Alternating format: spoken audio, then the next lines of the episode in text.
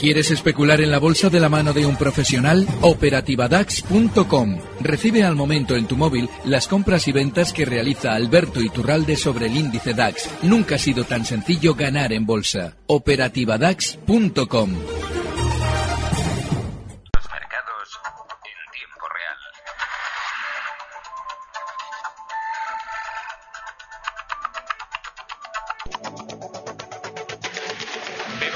cómo están abriendo las eh, bolsas, bueno, cómo han abierto, cómo están ahora mismo las bolsas europeas. Eh, sí que es una jornada de rebote, en principio, en algunas bolsas, después de los números rojos de ayer.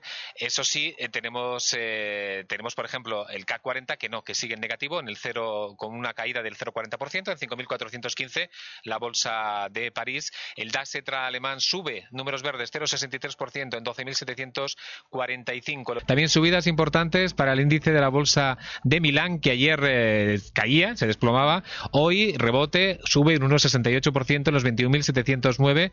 Ayer había gran preocupación por la situación política italiana, por la situación de crisis que podía amenazar a esa economía y la extensión al resto de economías europeas. Hoy parece que la cosa está un poquito más calmada. Por ejemplo, el IBEX 35, también números verdes, eh, sube un 0,70% en 9.587 puntos. En cuanto a las, eh, en cuanto a las empresas del IBEX 35, eh, también en la mayoría de ellas números eh, verdes. Hoy Repsol lidera las ganancias en estos momentos con una subida del 2,62% en 16,06 euros por acción. Acciona sube también en torno al 2,5%, 2,5%, 65,92 euros por acción. Y Grifols también en torno al 2,5% de subida, 25,50 euros por acción. Hay algunas compañías, eso sí, que mantienen los números rojos, que ayer eran generalizados en, todos en todo el índice del IBEX 35. Ahora mismo números rojos negativos para Inditex, que pierden un 1,89%, 27,52 euros por acción. IAG se deja casi un punto porcentual en 7,86 euros y ArcelorMittal se deja un 0,60% en 27,53 euros por acción. El eh, euro dólar ahora mismo en 1,16, recuperándose un pelín de lo que, que ayer estaba marcando en 1,15, 1,14 en ciertos momentos del día, ahora 1,16 y vamos a recordar un par de noticias también económicas que hemos conocido hoy que tienen trascendencia para nuestro país, como por ejemplo el dato del IPC, eh, que se ha disparado en mayo hasta el 2% interanual. Nueve décimas por encima de la tasa registrada en abril, sube debido al aumento de los precios de los carburantes como consecuencia del repunte del precio del petróleo. Recordemos que el barril Brent ha llegado a superar los 80 euros a lo largo del mes. También ha influido en menor medida el encarecimiento de la electricidad, así lo dice el indicador adelantado publicado por el Instituto Nacional de Estadística. Si se confirman los datos, los precios de consumo registrarían la tasa interanual más alta desde abril del 2017. El INE publicará el dato definitivo del IPC de mayo el próximo 13 de junio. Eh, y la Organización para la Cooperación y el Desarrollo Económico, la OCDE, eleva las previsiones de crecimiento para este año, pero advierte una posible guerra comercial. El informe, el informe muestra el PIB en el mundo será del 3,8% en 2018 y aumentará una décima en 2019 hasta el 3,9%. Las razones de este crecimiento se deben a los bajos tipos de interés de los grandes bancos centrales y a los estímulos fiscales, pero sobre todo se debe a la vuelta a la normalidad en política monetaria. En el caso concreto de España, las previsiones también son buenas. El PIB español aumentará hasta el 2,8% en 2018 y al 2,4% en 2019. Sin embargo, la OCDE advierte sobre la marcha atrás en la reforma de las pensiones porque amenaza su sostenibilidad financiera a largo plazo. Analizamos estos temas económicos y los eh, movimientos en la bolsa. Hoy lo hacemos con Alberto Iturralde, responsable de díasdebolsa.com. Alberto, muy buenas tardes. Muy buenas tardes, Manu. Eh, empezamos hablando por la bolsa. Hoy rebotes, ¿no? Día de rebote, a después de los batacazos que vivimos ayer en todas las bolsas europeas, que quizá más intensos eh, en la bolsa de Milán, eh, en la bolsa también en el IBEX 35. Hoy ligera recuperación, números verdes. quizá no es tan grave como lo pintábamos ayer o, debemos preocuparnos. Sí, es gravísimo y nos tenemos que preocupar sobre todo de estar comprobando que vuelve a suceder lo mismo que comentábamos en semanas anteriores, cuando se quiere manipular un sector a la baja como es el bancario, mantienen a Inditex fuerte para no tumbar demasiado el índice. Bueno, pues nada, ahora es al revés. Han tumbado los bancos, efectivamente, como adelantábamos, ¿y qué es lo que sucede? Hay tal grado de sobreventa en la gran banca española.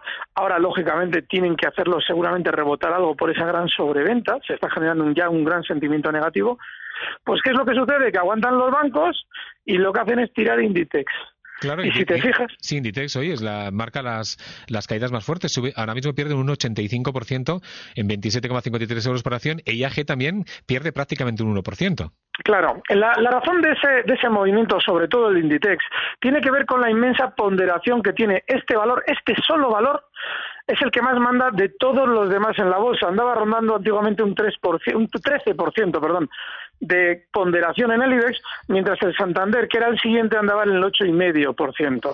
Entonces, ¿qué es lo que sucede? Pues nada, muy sencillo. Te mantienen al índice lateral mientras los bancos están aguantando hoy el tipo, pero están tumbando a Inditex, además con una fuerza enorme. De manera que, bueno, nuestro mercadillo funciona de esa forma, hay que tener muchísimo cuidado con picar en movimientos que dices, bueno, es que Inditex ha subido mucho y la banca ha caído, vamos todos a por Inditex. No, tener muchísimo cuidado porque cuando la banca ya tiene un gran sentimiento negativo y la quieren rebotar un poquito, al que atizan con fuerza la baja es a Inditex, justo al que más sentimiento positivo había generado durante los últimos días.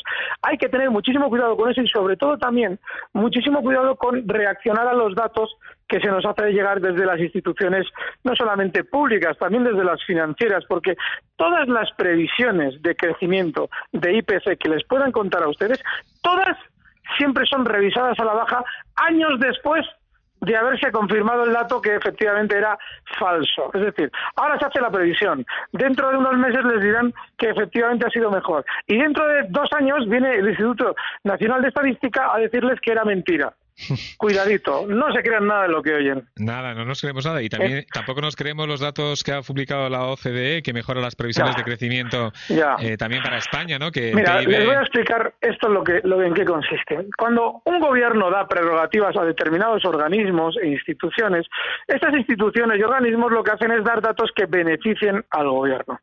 Si el señor Rajoy está de capa caída, la OCDE y lo que haga falta va a decir que la economía española va a ser maravillosa todo para calmar la turbulencia política existente actualmente en España. No se crean nada. Eso puede servir como pandereta eh, sonora en cuanto a los datos que recibimos, pero como una guía para tomar decisiones económicas es absurdo. Pues nada, eh, hasta aquí, Alberto. Después te esperamos en la tertulia a partir de las tres y cuarto. Seguiremos hablando de estos temas. Ahora, muchas gracias, Alberto Iturralde, responsable de bolsa.com. Luego estamos. Un fuerte abrazo. Hasta ahora. Publicidad, eh, noticias y a las tres volvemos en Economía a las dos. Recibe al momento las operaciones de Alberto Iturralde vía SMS en tu móvil. Operativa DAX.com.